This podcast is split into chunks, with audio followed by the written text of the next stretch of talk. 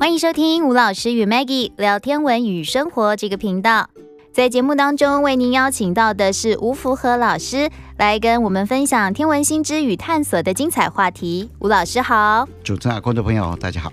嗯，这两个礼拜我们是分上下集哦，来做外星文明探索的话题。嗯、当然，最近很多人都在讨论《天能》这部电影啦。老师，你这还没去看，我知道。啊、等你看完，我再跟你 讨论。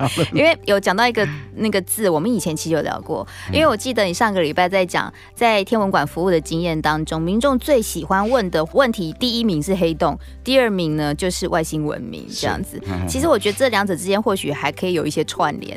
对啊，因为讲到黑洞。这个话题，我记得以前就是在霍金过世那一阵子的时候，对对对，其实我们聊到就有讲到说商啊，对对对，一个火字边，嗯、然后一个商人的商，没错。最近大家都在讨论这个字，嗯、因为天能的关系，嗯、对。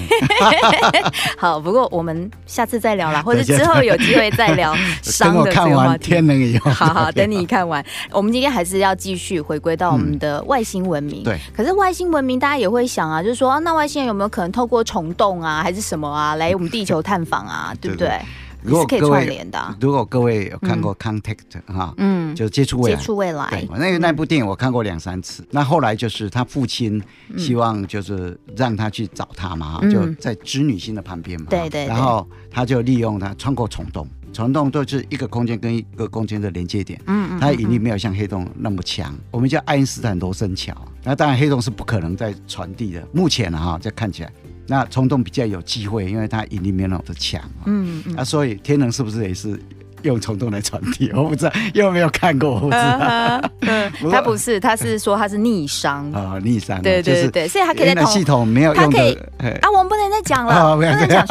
有人没看过，我们不能爆雷，不然我们就要做警语，前面要说以下为雷，小心误入。对对对，我们不能，因为现在现在还在放，对对对，上映当中，所以我们以后再来聊它。然后我们来讲。还是接续的上一次啊，我们聊的那个外星文明啊，嗯、智慧文明，或是外星生命，或者不管怎么样啊，不明飞行物体啊，嗯、因为这个话题讲真的哈，还是困惑了人类非常久的时间，从以前到现在。其实不是只有在就是科学层面啦，我觉得它甚至影响在文学的层面啊。我们的科幻文学这么多都是在讲。外星生命嘛，对，对嗯、人类刚开始的时候是从月球开始，嗯、真的，那慢慢的不一样啊。对，那其实啊，在一九六一年的时候，有一个非常有名，嗯，好像疑似被外星人绑架的一个事件，非常有名。对。我们叫希尔夫的疑似外星人绑架事件。哎，刚好在九月十九号，哎，就这个月，他是会在九月十九到九月二十。可是我就有问题了，因为有史以来这么多人都宣称自己被外星人绑架，那为什么尤其这一个事件是特别的有名，然后会被人讨论？他应该是讲的比较详细，嗯，而且好像看起来有模有样的样子。那有些人可能是讲一讲，他就讲不下去了，可有可能是这样，因为你来看一下这个事情，一九六一年的时候。那一年，希尔夫就巴尼希尔跟巴蒂希尔这两个人，他一对夫妇，那时候是到尼加拉瓜去玩。就一九六年九月十九号回来的时候，嗯，好，然后他经过了兰开斯特，因为他是新罕布夏州嘛，啊，新罕布夏州，新罕布夏州人，嗯，巴尼希尔他本身是一个邮政人员，那他太太巴蒂希尔啊是一个社会工作者，然后他就经过兰开斯坦的时候，嗯，结果就发现好像有个亮点在跟着他。嗯哼，那后来就在月亮的旁边，对对对对，对，好像就有亮点。然后后来他们就停下来，嗯，停下来看，然后甚至把他的狗也放出来，嗯，然后就用双头望远镜去看他，看他又觉得哎，可能是一个天体吧，就不理他。后来就发现有点异样，所以在回程之间，他们就开车开到一个僻静的一个小路里面去，嗯哼，就看到那个不明飞行物体越来越大，而且来回这样飞，飞到远了又飞近，飞到远近，然后后来。不见了，不见以后他就射开过来。那个不明飞行物体，如果是真的，可能他们发现底下的有警觉，然后就先闪嘛，嗯，先闪以后，然后后来就开出来，开出来以后隔不久又好像就不省人事了，嗯，那醒过来的时候就那段时间就不知道怎么都没有记忆，就是对，就这样子。他在九月二十的时候就回到家嘛，这样就发现好像有一些身体上有一些异样嘛，嗯，衣服有一些异样。那九月二十一号的时候，他就跟附近的空军基地啊。然后讲这件事情，那空军基地的人告诉他说，那一天雷达有看到，有看到讯号不明的东西，对，不明的。一九二一年，后来在一九六二年嘛，哈，一九六二年，他的先生呢就有高血压，溃疡的现象，嗯，然后去看医生，医生告诉他说这是精神紧张以后产生的一个现象，哦，那到了一九六三年吧，他们就休斯顿就找一些名医哈，嗯，然后就找休斯顿的一个心理医生，哦。叫做西蒙，是。啊，那西蒙就帮他们催眠，巴蒂希尔啊，那太太，然后就讲出他整个情况，然后还告诉他说那个生命啊，其他生命拿信图给他看，告诉他他是从哪边来的。还拿星图，还 指位置给他看，对，指位置给他看。嗯，然后他就催眠的时候把那星图画出来，这个事件就越炒越热，你知道吗？一九六八年的时候，有一个也是老师，他是叶天文学家，叫费雪。嗯，啊，费雪，啊，对这个事件有兴趣，他就研究，研究以后，然后到了一九六九年的时候，他就对着格利斯星表，格利斯他是个德国天文学家，以前我记得我们在节目里面有跟各位分享过格利斯星表。对，那他就。对格利斯星表，结果就发现这一对希尔夫妇啊，他们所讲的这个星座，嗯是我们地球上南半球可以看到的星座——网库星座。网库星座，对，昴库星座，我我们北半球看不到，我们北半球看看不到，它是在南半球。嗯，那这颗星星是它的第六亮星，叫杰塔星，然后就从那个地方出来的，就这样子。嗯，哎，不过后来这个事件当然就很轰动嘛，因为有应该一定有正反两方在辩论嘛。后来卡尔赛根。他就审视这些结果，他认为应该是不正确的。这个星图并不正确。对，嗯、所以他们就分两派嘛，一个一派相信，一派不相信。哦，啊，那到现在为止还是非常有名。是。然后在一九六一年的时候，九月十九到九月二十，那我们回过头来啊，就在今年四月跟六月的时候，刚才历史他们就在哎《天体生物学杂志》里面跟《天体物理学杂志》一个四月一个六月，嗯，发表说在我们的银河系里面。大概有三十六个文明，对，好，可以跟有办法跟我们联系的。不过最近可以跟我们联系的文明哈，就距离最近的文明，嗯、它的光到达地球也要一万七千年哦。所以以我们现在的情况，或是说因为这么远的距离，对方的文明，嗯、他们只是猜测啊，可能也要再过六千一百二十年才有办法。嗯哼，那时候不知道到哪里去了，但是这些都是计算出来的，就其实没有很正确的数据嘛。对，不管是德瑞克方程式，它也是估的啊。嗯，那它只是把它更明确化。这个我们来看一下德瑞克方程式啊，它修正的时候，我们来看一下它里面的一些含义。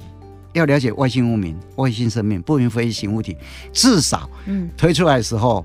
一定也用了很多精神嘛哈，我们至少有点了解。嗯，像德瑞克方程式在一九六一年他推出的时候，他认为整个银河系的文明有多少文明可以跟我们联系的？嗯，它有七个选项，你把这个七个选项乘起来以后，大概就可以知道它的意思啊。第一个选项就是说，我们银河系里面正常恒星的诞生数大概有多少？第一个，第二个选项，这个正常恒星有办法形成行星的比例有多少？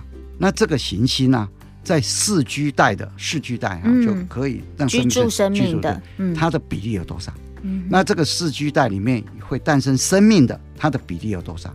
这个诞生生命以后变成智慧生命的比例有多少？嗯，它可以发展出可以跟我们联系通信的办法，它比例有多少？嗯，那最后的时候就是说，这个通信的生命呢、啊，大概它的周期是多长？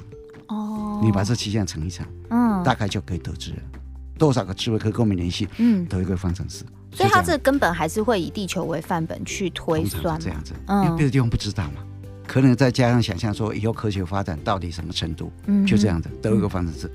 康塞利是他们这个团队里面，他们就修正。嗯，那最主要来自两个修正。第一个就是认为德瑞克方程式里面有太多不确定性，所以他就主要的修正。第一个就是我们银河系里面每一年平均诞生的恒星数有多少？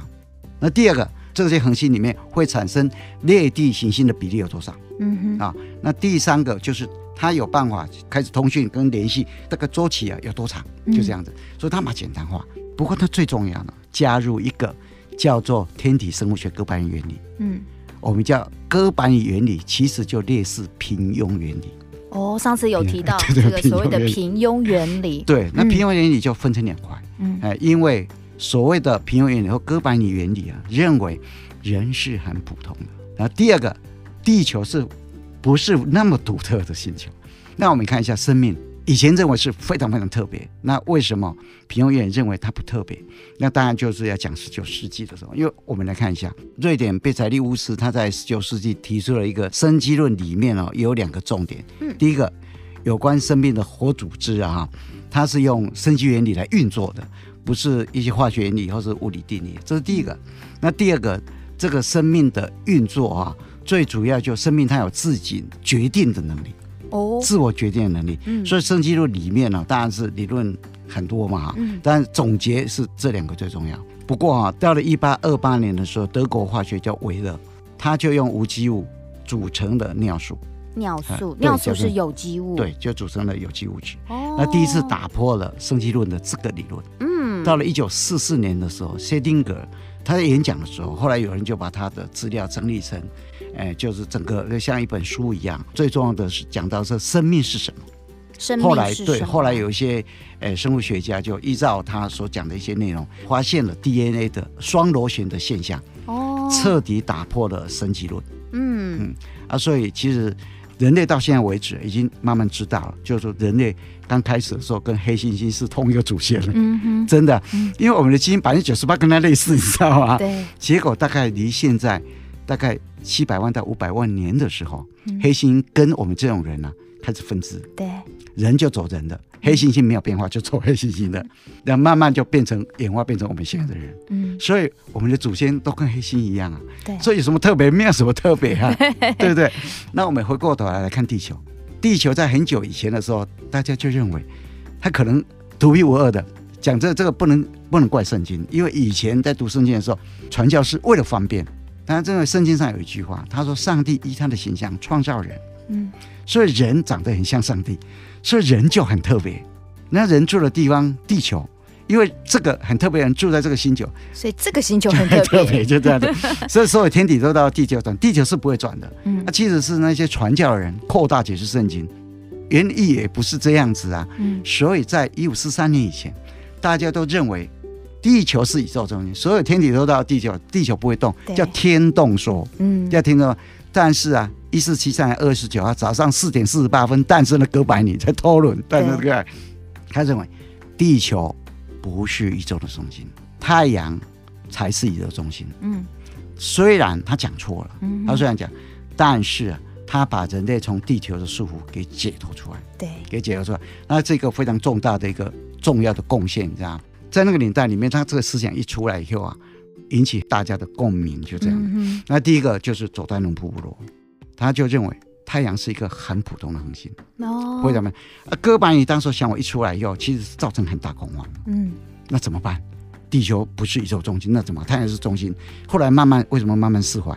因为地球在太阳旁边。啊，所以大家这种还可以接受，还差不多可以接受，你知道？哦，还松了一口气啊。但是佐丹布尔一出来以后，那还得了？怎么是太阳跟天空的星星都一模一样，都是一般的星星呢？那时候的恐慌比哥白尼还恐慌，你知道吗？嗯。所以一六零年二月十七号的时候，当时候啊，他是被人家压着啊，然后就跪在跪在罗马的百花广场里面呢。当时候主要的审判长卡上所以主教就怕。当时候的佐丹布尔乱讲话，把那舌头割下来。哦，好，所以他是不能讲话，只让他点头跟摇头 就是对对对，嗯、然后旁边呢，就是用个木头做的十字架。嗯，那下面哈就是就木头，然后浇了煤油，就这样。哦，你不好好讲的话，下场就定在那里，就烧死，就这样。当时就问他，哥白尼是对的，还是教会讲的是对的？然后就站起来摇摇头说：“你们都错了。”就这样，结果就被烧在那个地方。嗯，好啊，所以当时候的人。已经是慢慢知道了，整个地球它不是宇宙中心，对，好，然后太阳是一个非常普通的天体一样，但是在那年代呢，整个构造大家还不是非常清楚啊，对，不是非常清楚。宇宙的构造，我觉得还是不是非常清楚。嗯、到了一七八五年的时候，嗯嗯，有一个人叫做威廉克学。恒星学之父，对，恒星学之父，他把天空分成六百三十八个天区，观测了一千零三十八次，嗯，画出了十一万零。七百颗星星哦，画在这个图上面，那画画它就变成一个单独的一个系统。嗯，所以当时候人类知道的第一个银河系就他画的。嗯，一七八五年，但是啊，他讲真的还是算蛮有良心的，因为大家都很恐慌，说太阳不是宇宙的中心了。那时候算蛮恐慌，他就把太阳画在中间了。哦，那那时候大家就释怀了。哦，还好，太阳是中间，太阳在中间，然后就释怀。那这个系统啊，一出现以后啊，那当然是引起很大的争议嘛，对很大争议，因为那时候望远镜也越来越大嘛，嗯、然后就观测到，哎，我们银河系外面的很多天体啊，那很多天体一出现以后啊，看起来到底是星云还是星团还是另外一个系统？对，那就莫衷一是。嗯，就就这样子。然后的那时候大家也是很大的一个疑问在那里，一直到了一九二三年的时候，当时哈勃，哈勃就拿着望远镜观测仙女座大星云，那时候还以为它是一个星云，他认为这个东西离我们光要走八十万年。嗯，在我们银河系的外面。那看起来周边有一些天体存在，所以它是一个星系。它的距离估错了，大概两百九十万年左右。我们银河系周边呢，大概有五十个星系啊，形成一个本地星系群，它是其中一个。那后来就发现，原来它是个独立星系。就这样，到了一九二六年的时候啊，他就把他观测的天空中的一些信息把它分裂，所谓的椭圆星系、透镜状星系、漩涡信息，还有不规则信息。嗯，那一九二九年的时候，他发现。整个天空中一直在膨胀，星系一直在远离啊啊，所以啊，整个天空到目前为止啊，就这两块，第一个就是所谓的生命，它还很普通，嗯，好，那地球根本也不是宇宙的中心，很，很特别。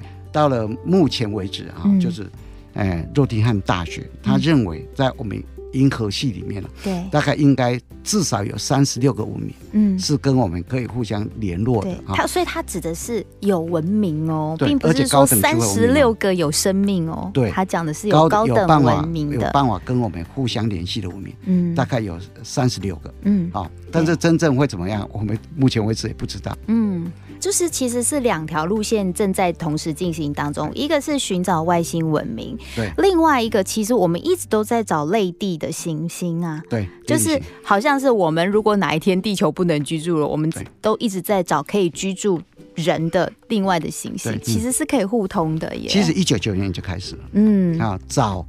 裂地的行星，因为那时候一九九零年的时候有一个想法，整个科学界、天文界有一个想法，就是说你要找外面生命哦，其实有点难。嗯哼，好，这直接看到它有点难。对，那我们可不可以模拟？怎么模拟？你知道吗？第一个就是说，长了一颗天体很像地球，这颗长得很像地球的行星，它的恒星也要跟太阳类似。嗯，所以从一九九零年开始找，一直找到一九九五年。一九九五年的时候，大家都知道九大行星，不是八大，是九大，那时候九大。别的地方是找不到行星的。对，一九九五年就打破了，哇！这社论开始评论，就创世纪一样，就这样。那到现在已经将近快要五千颗的系外行星了。嗯，然后一九九五年开始，一九九零开始找，找了一九九飞马座第五十一号行星。到目前为止，人类所知道的范围，哈勃望远镜在一九九零年打四月打上去的时候啊，然后发现有一些地方是人类在地球没有办法观测的。哦，所以整个人类以前所知道的整个宇宙可能。还要现在所知道的，到目前哈勃望远镜上所知道还要大原来的十倍，两千乘一千，甚至还要再乘以十。那除了太阳旁边。在第三颗行星有这别的地方没有，所以你还是你也是赞成的嘛？对。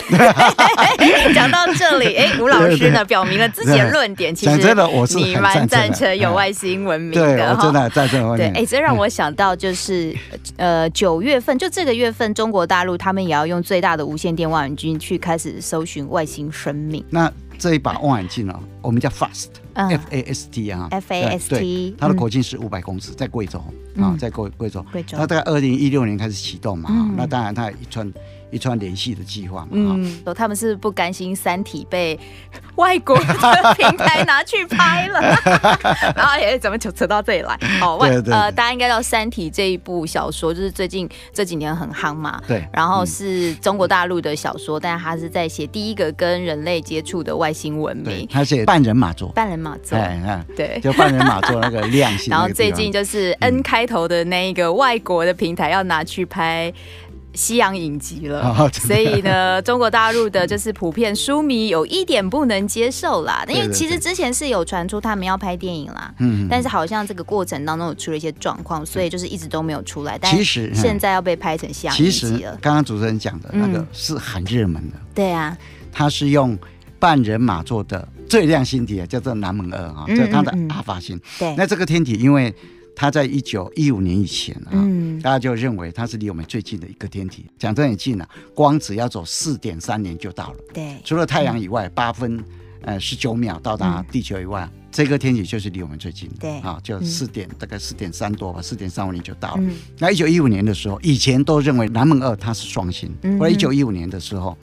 后来就发现了，原来它是三合星。那第三个叫毗邻星，对，因为它的光到达地球只要走四点二年，一下子就到了，非常快的就到了。嗯，那这个天体里面哈，就是刚刚我们主任讲的三体啊，对，它是以这里为出发点，出发点，对，外星文明的出发点。而且哈，嗯，这三个星体里面哈，因为它在那周边呢，尤其像毗邻星，嗯，那发现周边呢有一些灰尘，那就怀疑它可能上面会有行星牺牲。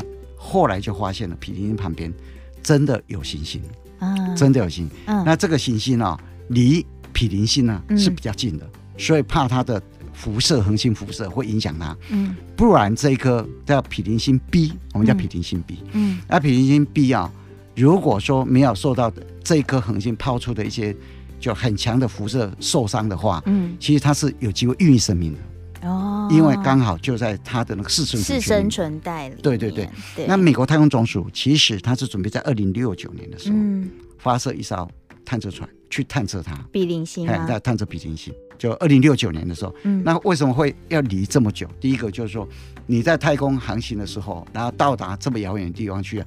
探测器的速度要光速的十分之一才是有效的。嗯，他们要等到二零六九年的时候才过去。嗯、那你想想看呢、啊？它是光速的十分之一，比邻星离我们光要走四点二二年，算离我们最近的哦。嗯、啊，就南门二，它是它是三核心。嗯，好，那它光离我们四点三五年，那毗邻是四点二二年，对、嗯，所以它是离我们最近。嗯，那你如果说有办法接近光速，到达那边也四点，大概光速十分之一，四十二年。就四十二年才会到啊！一来一回大概将近快要一百。哇！如果在一个太空人上去，得在一个小 baby 上去才行。对啊，回来就已经是一个八十几岁。对啊，这太空飞行啊，在太空飞行，它是一个很遥远的路啊。对，其实我还有另外一个好奇的，因为我记得你之前有讲到说，在天文馆呐、啊，其实民众最好奇的关于天文的议题，一个是黑洞，一个就是外星文明。对对。但你自己在那个天文馆服务的时候啊，有就是。正式在工作范围当中接触到这一类的工作内容吗？嗯、我很好奇耶。其实我我当时进天文台的时候，比现在哦，嗯，比现在可能现在的通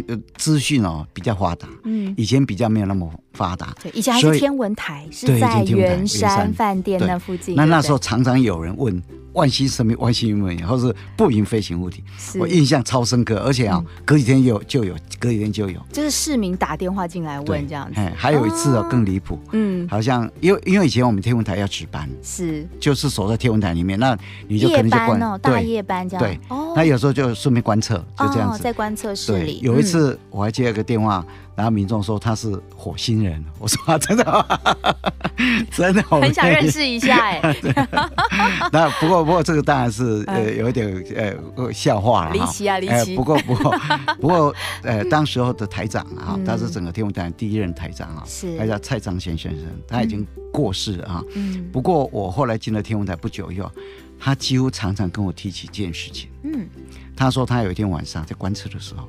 他观测在狮子座，往狮子座方向看的时候，他看到一个不知道什么亮点，一直在那移来移去，哦、然后就他就跑就跑进那个箱子里面，拿起双筒望远镜来，嗯、然后跑到室外，因为以前我们是三层楼嘛，嗯，他在楼层上就说，因为我们一把望远镜是二十公分的，那是最大一把，那移动起来比较不方便，嗯、他就跑到那观测室外面来，拿着双筒看他，嗯，然后他就在狮子座外面移来移去，嗯，他可不久以后就飞走了。我进去的时候，他年纪已经很大了，嗯，还是挂在他心里，啊，还是问说那到底什么东西？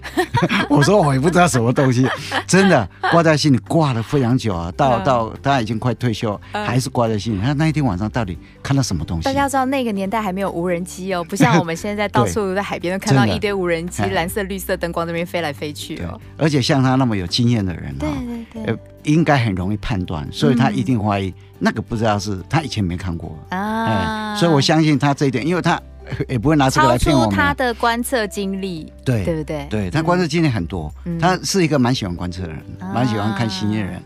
还有一次啊，就是就是跟我有点 我有点小小经验啊，蔡台长哦，以前哦就有一阵子就请我就跟外面的组织啊，嗯，联系有关外星生命不明飞行物体。嗯，以前这个。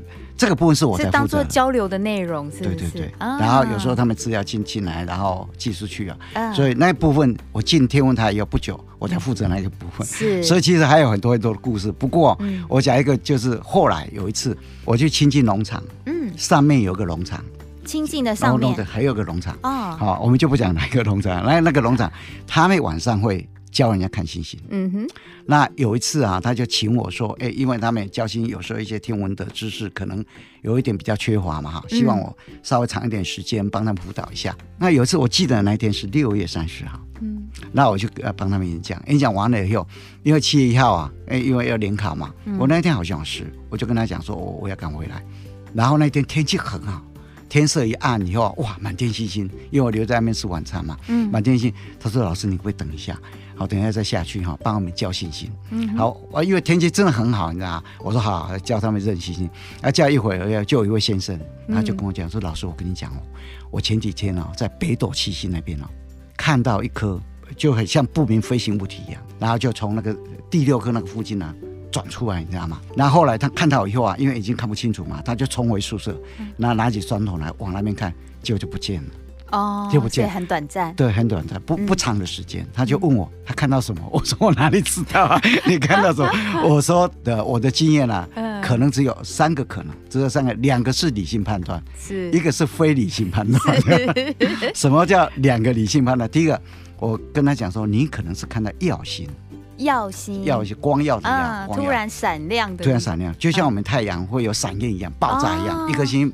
本来你眼睛看不到，嗯，亮度可能七等、八等、九等，很暗，但是它表面发生爆炸，要突然亮起来，对，亮起来短暂，但是一下就消失，像我们太阳光闪焰一样啊，对，很快，那就降下去了，亮度降下去，所以你有可能看到是耀星，嗯，而第二可能就看到那流星，对，直接飞过来，对对对，指向你自己，对，就这样，然后可能是很亮很亮，然后。可能就有点转弯一样，感觉有点转弯一样。哦，有可能就是燃烧的过程当中有点转弯。啊，我我跟他讲说，这两个理性，那非理性是什么？你知道？我就恭喜他，你可能以后会很平顺。他说为什么？为什么？我就跟他讲说，你可能看到玉皇大帝的元神。但是我不是跟他开玩笑，没有跟他说，我不是跟他开玩笑。看到不明飞行物，没有，因为因为讲真的是实在是没有判断你嘛啊，在我的想法里面大概只有这三个可能。OK，那玉皇大帝元神我不是乱讲的，是。真的，因为北宋宋真宗的时候，当时有个人叫张君房，嗯，房间的房，君子，对，张君房。那这个人他是进士出身的，嗯，后来就是去儒从道啊，他主编了一本书。叫做《云集七千》，云是天上的云，密集的集，一二三四五六七的七，千呢是千师啊，你知道庙里要签诗，一一律签是他主编的，一共有两百二十二卷，有两百二十二卷。那第二十四卷是日月星辰部的第二部，嗯，第二部它里面讲一句话，他讲一句话，他说北斗七星啊，北斗其实有九星，哦，有有北斗九星，那七颗你看得到，两颗你看不到。第八颗就在天枢天险天机的重叠那个地方，是好。那第九颗呢，就在开阳下面一点点的地方。嗯，那第八颗那个辅那个叫辅星，第九颗叫弼星。那你如果看到辅星呢，你从此会非常的一帆风顺，飞黄腾达，而且会非常的长寿。哦，那你如果看到第九星的话，如果你遭遇有人攻击你，讲你坏话，拿一些不顺，从此有你就很顺。所以第八星跟第九星呢，它是非常吉祥的星星。以后就要盯着北斗七星一直看，春天的时候看嘛。但是我觉得主持人想太多了。我认为啊，张君房啊，可能啊，我是觉得我翻过所有的中国古书里面了，只有那一本书里面有，后面才当然才有啊。是讲到九星，嗯，我我认为啊，可能这两颗星是假的。为什么你知道吗？嗯，因为道教里面啊，他尊酒，像九字真经啊，啊，道教里面也有九王啊，九皇，九阳真经，九字真经。没有，不好意思啊，武侠小说看太多。而且道教里面有九王哎，九个皇哎，九个呃帝哎，九个皇，对，就是所谓的伏羲、神农、神农、女娲，嗯，还有皇帝、颛顼、帝喾、尧舜，再加上盘古啊，嗯嗯，就九个啊，所以他们对九个九这个字。啊，是非常有特别感觉的。所以当时候他就把北斗，因为北斗七星呢，在北方的民族里面，把它当做神明在看待，你知道吗？嗯，就道教当然是拿进来用嘛，怎么怎么说七星剑啊什么的，哎啊，所以他就认为哎七不要用，应该有九支，那九这两颗星星就把它换成非常不一样的位置，就这样子。所以我就跟他讲说。你可能如果看到那个的话，嗯，从此可能会非常不一样，飞黄腾达这样子哦。好，那这个是就是过往比较有趣的一些经验哦，也借这个机会跟大家来做一些分享。可是如果讲到是说跟我们有同样。呃，比较有智慧的文明，虽然我们常常说自己是智慧文明，我在想说，高文明的外星人会不会看着我们都说你们明明就是低智慧 的生物，把地球搞成这样？好了，无论如何呢，今天先聊到这边喽。OK，好，谢谢，谢谢吴老师，谢谢。